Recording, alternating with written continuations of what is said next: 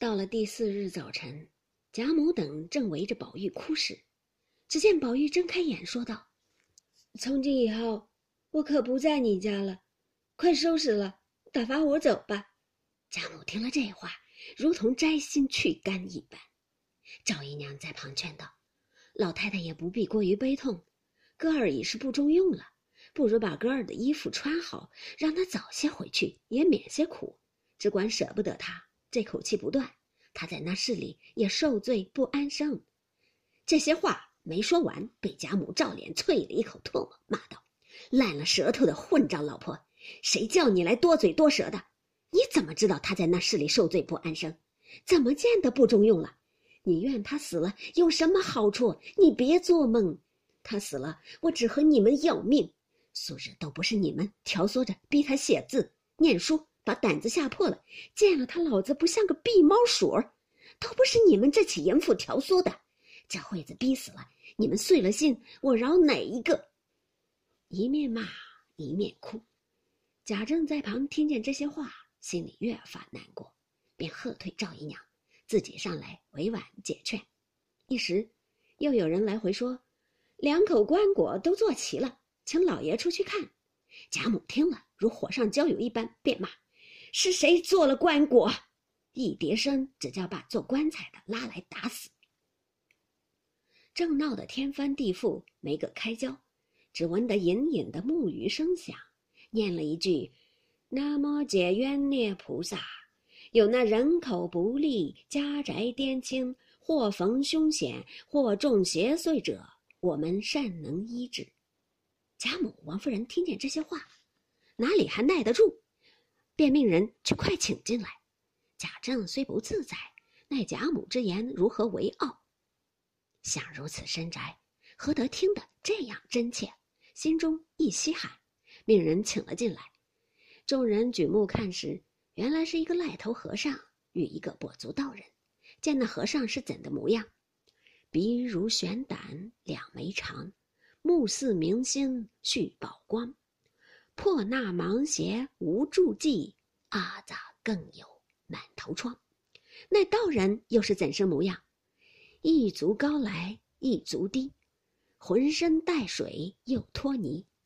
相逢若问家何处，却在蓬莱若水西。贾政问道：“你道有二人在哪庙焚修？”那僧笑道：“长官不许多话。”因闻得府上人口不利，故特来医治。贾政道：“倒有两个人中邪，不知你们有何符水？”那道人笑道：“你家现有稀世奇珍，如何还问我们要符水？”贾政听这话有意思，心中便动了，因说道：“小儿落草时虽带了一块宝玉下来，上面说能除邪祟，谁知竟不灵验。”那僧道：“长官，你哪里知道内物的妙用？”只因他如今被声色获利所迷，故不灵验了。你今且取他出来，待我们持诵持诵，只怕就好了。贾政听说，便向宝玉像上取下那玉来，递与他二人。那和尚接了过来，擎在掌上，长叹一声道：“青埂峰一别，转眼已过十三载矣。人世光阴如此迅速，尘缘满日，若似弹指。”可见你当时的那段好处，天不居喜，地不饥，心头无喜亦无悲，却因锻炼通灵后，便想人间觅是非。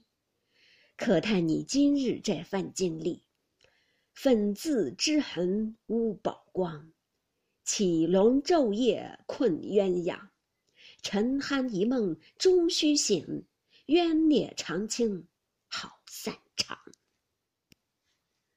念毕，又磨弄一回，说了些疯话，递与贾政道：“此物已灵，不可亵渎，悬于卧室上坎，将他二人安在一室之内，除亲生妻母外，不可使阴人冲犯。三十三日之后，包管身安病退，复旧如初。”说着，回头便走了。贾政赶着还说话，让二人做了吃茶，要送谢礼。他二人早已出去了，贾母等还只管着人去赶。哪里有个踪影，少不得一言将他二人就安放在王夫人卧室之内，将玉悬在门上，王夫人亲身守着，不许别个人进来。至晚间，他二人竟渐渐醒来，说腹中饥饿，贾母、王夫人如得了珍宝一般，旋熬了米汤来与他二人吃了，精神渐长，邪祟稍退，一家子才把心放下来。李公才并贾府三宴。薛宝钗、林黛玉、平儿、袭人等在外间听信息，闻得吃了米汤，醒了人事儿。别人未开口，林黛玉先就念了一声阿弥陀佛，薛宝钗便回头看了他半日，嗤的一声笑。众人都不会意。贾惜春道：“宝姐姐，好好的笑什么？”宝钗笑道：“我笑如来佛比人还忙，又要讲经说法，又要普度众生。”这如今宝玉、凤姐姐病了，又烧香还愿、赐福消灾，今才好些，又管林姑娘的姻缘了。你说忙得可笑不可笑？林黛玉不觉得红了脸，啐了一口道：“你们这起人不是好人，不知怎么死，再不跟着好人学，只跟着凤姐贫嘴烂舌的学。”一面说，一面摔帘子出去了。不知端详，且听下回分解。